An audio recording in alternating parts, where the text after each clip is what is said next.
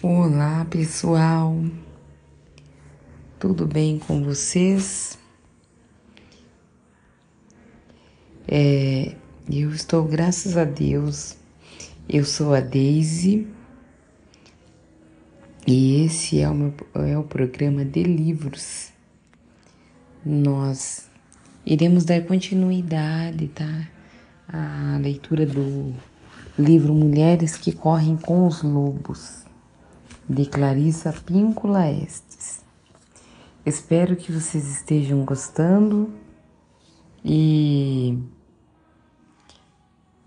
eu sumi por muito tempo realmente. Eu peço desculpas pelo que aconteceu. Eu eu prometo me esforçar. Enfim. É, problemas pessoais, mas agora é, já se resolveram e agora vamos seguir firme até o final desse podcast e gravar mais livros para nós, para vocês. Vamos lá então. É, pare no, no último capítulo nós paramos aqui na, na raiva legítima. Então é um, as árvores ressecadas, nós daremos continuidade a esse tema. É, muitas mulheres que sofrem desse problema é, resolvem mergulhar numa campanha de purificação, não ser mais mesquinhas, ser mais simpáticas, mais generosas isso é válido e muitas vezes representa um alívio para os que a cercam. É, desde que ela não se identifique em excesso com o fato de ser uma pessoa dadivosa, é, como homem na história, ele está lá no oásis. E ao servir os outros, começa a se sentir cada vez melhor. Ele passa a identificar com a serenidade, com a mesmice da sua vida. Da mesma forma, a mulher que evita todas as confrontações começa a se sentir melhor. Essa sensação é, porém, temporária. Hum. Não é esse o aprendizado que procuramos. Queremos aprender a decidir quando permitir a raiva justa e quando não. Essa história não trata do esforço para alcançar a santidade. Ela trata de saber quando agir de um modo selvagem e integrado. A maior parte do tempo, os lobos evitam uh, os confrontos, mas quando precisam fazer valer seu território, quando alguma coisa ou alguém os persegue constantemente ou os acua, eles têm seu próprio jeito vigoroso de explodir. Isso acontece raramente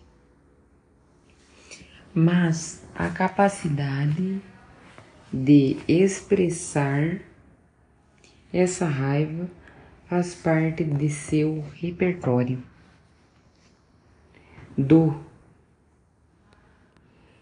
é, e deveria fazer parte do nosso também.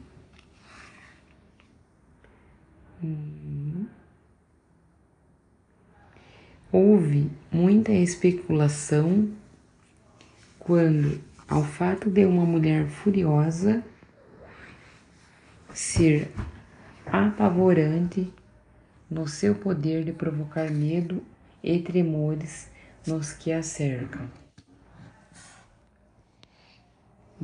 No entanto, essa é a angústia pessoal do observador é demasiada para que qualquer mulher a suporte na sua psique instintiva. A mulher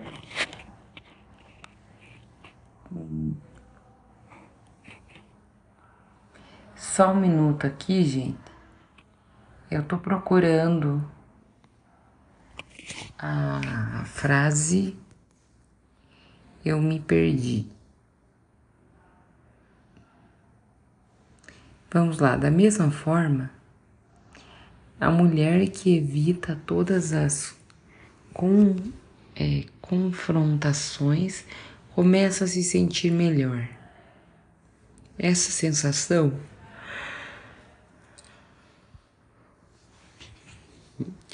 é, porém, temporária. Não é esse o aprendizado que procuramos.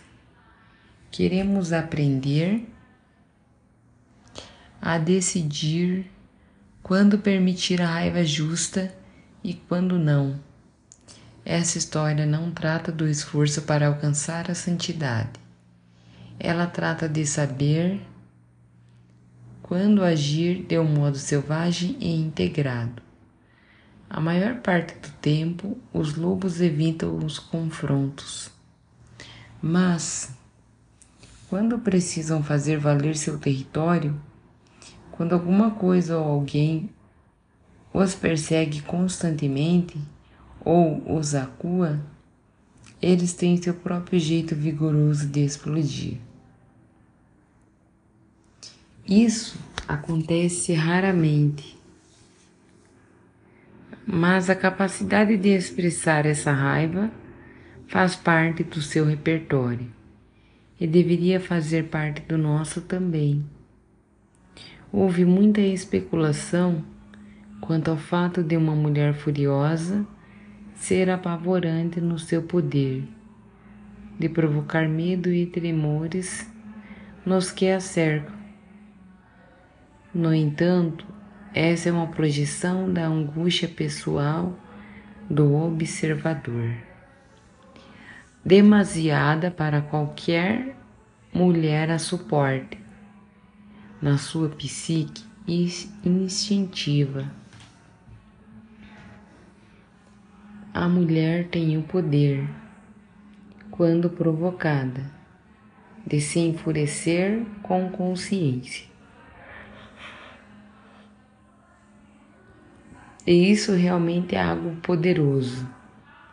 A raiva é um dos meios inatos de que ela dispõe para começar a criar e manter os equilíbrios que lhe são caros, tudo que ela realmente ama. Esse é o direito, e em certas horas e sob certas circunstâncias, é seu dever moral. Para as mulheres, isso significa que existe uma hora para mostrar os dentes, para mostrar a poderosa capacidade de defender seu território, para dizer até aqui e nem mais um passo. Não passe a responsabilidade adiante. Não se intrometa. Tem uma coisa a dizer. Tudo isso decididamente vai mudar. Como o homem no início de as árvores ressecadas e como o guerreiro em o urso da meia-lua. Muitas mulheres, com frequência, tem dentro de si um soldado exausto, cansado da luta, que simplesmente não quer mais saber de batalhas, que não quer tocar nesse assunto, que não quer lidar com isso. Em decorrência desse sentimento, abre-se na psique um oásis seco, seja por dentro, seja por fora. Ele é uma área de enorme silêncio que está pedindo, esperando que ocorra algo ruidoso, uma quebra, uma fragmentação, um abalo que volte a gerar vida. O homem na história fica a princípio perplexo com seu feito de matar o viajante.